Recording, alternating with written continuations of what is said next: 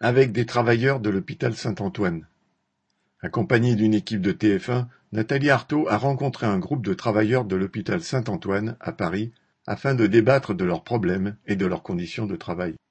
Le Ségur de la santé a noyé le poisson. On n'a parlé que des salaires, mais ce n'était pas le seul problème.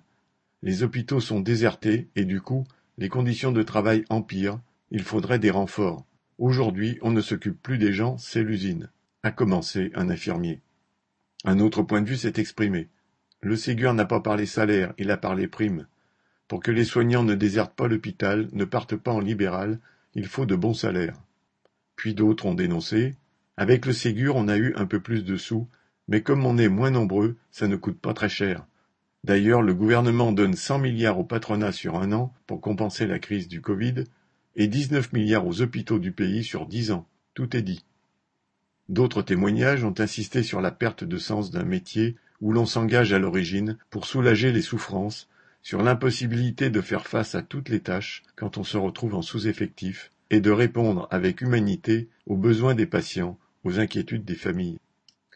Nathalie Arthaud a souligné que la crise sanitaire avait montré le rôle essentiel des travailleurs dans la société. Citation la conscience professionnelle, elle est dans la classe ouvrière, pas dans les dirigeants.